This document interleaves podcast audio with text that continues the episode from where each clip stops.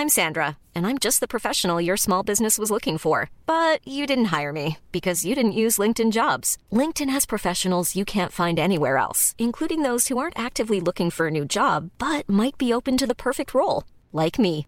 In a given month, over 70% of LinkedIn users don't visit other leading job sites. So if you're not looking on LinkedIn, you'll miss out on great candidates like Sandra. Start hiring professionals like a professional. Post your free job on linkedin.com/people today. Life is full of awesome what ifs and some not so much, like unexpected medical costs. That's why United Healthcare provides Health Protector Guard fixed indemnity insurance plans to supplement your primary plan and help manage out-of-pocket costs. Learn more at uh1.com. Hey, it's Danny Pellegrino from Everything Iconic. Ready to upgrade your style game without blowing your budget? Check out Quince. They've got all the good stuff shirts and polos, activewear, and fine leather goods, all at 50 to 80% less than other high end brands. And the best part? They're all about safe, ethical, and responsible manufacturing.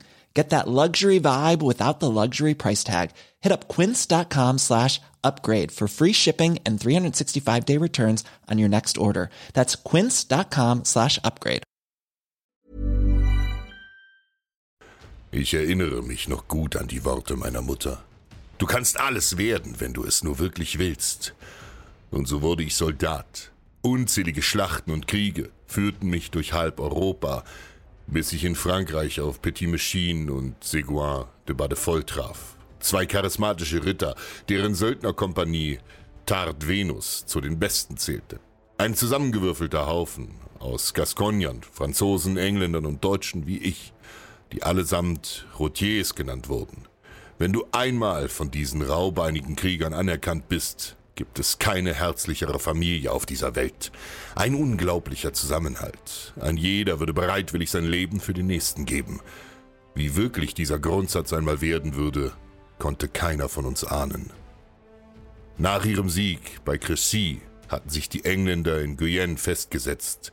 Von hier überzogen sie den Süden des Landes mit Tod und Terror. Die Chevauchée der Feinde führte sie von der Gascogne über Belag und Issoudun bis nach Bourges. Der schwarze Prinz, Edward of Woodstock, machte kurzen Prozess mit jedem, der sich ihm in den Weg stellte. Erst als die Etat Genereux, dem König Johann II., die nötigen Mittel bewilligten, wurde eine gewaltige Armee zur Verteidigung zusammengerufen. Mehr als 20.000 Mann unter Waffen. Auch unsere Kompanie fand sich in den Soldbüchern des Königs wieder und schon bald marschierte dieses Heer dem verhassten Engländer entgegen. Das Schlachtfeld bei Maupertuis war ein unebenes, mit hohen Hecken und kleinen Waldstücken durchzogenes Gelände. Johann II. entschied, den Kampf zu Fuß aufzunehmen, während die Engländer die Deckung nutzten, um ihre tödlichen Bogenschützen dahinter zu verstecken. Marschall Clermont kannte die Taktik der Engländer, mahnte den König immer wieder zur Vorsicht und empfahl, die mit Versorgungsschwierigkeiten kämpfenden Feinde auszuhungern. Doch überheblich und siegesgewiss stürmten die französischen Adligen vor. Was folgte, war die Hölle von Mauperty, in der Tausende gegen die Engländer ihr Leben ließen. Wie auf dem Präsentierteller wurde unsere Armee einfach zusammengeschossen, während wir nicht einmal die ersten dichten Hecken überwinden konnten. Auch unsere Kompanie, die furchtlos und unermüdlich kämpfte, verlor viele gute Männer an diesem schrecklichen Tag. König Johann II. und sein Sohn wurden gefangen genommen.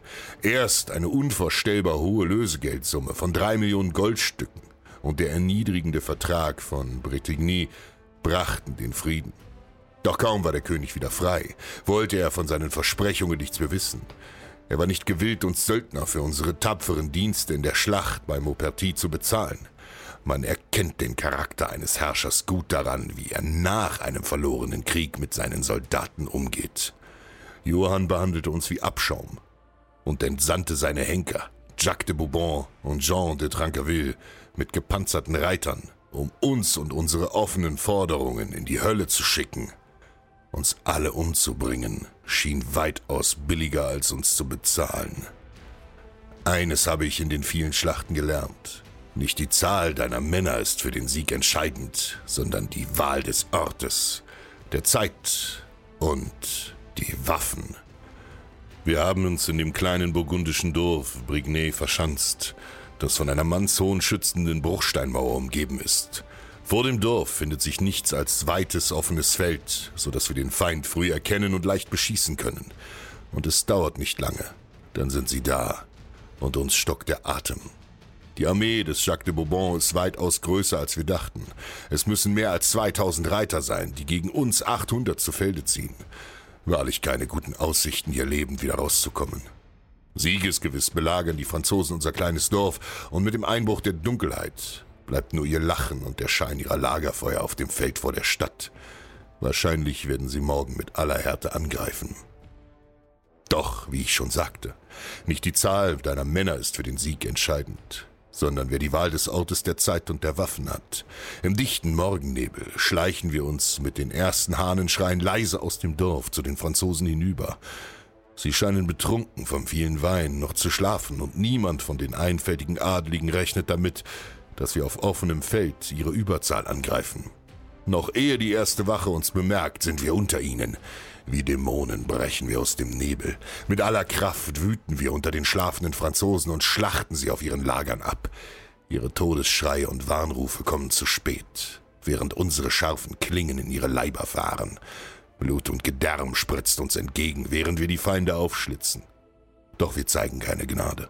Kaum ein Franzose kann unserer Rache entkommen. Jean de Tranqueville und Jacques de Bourbon ja selbst sein Sohn Pierre finden den Tod.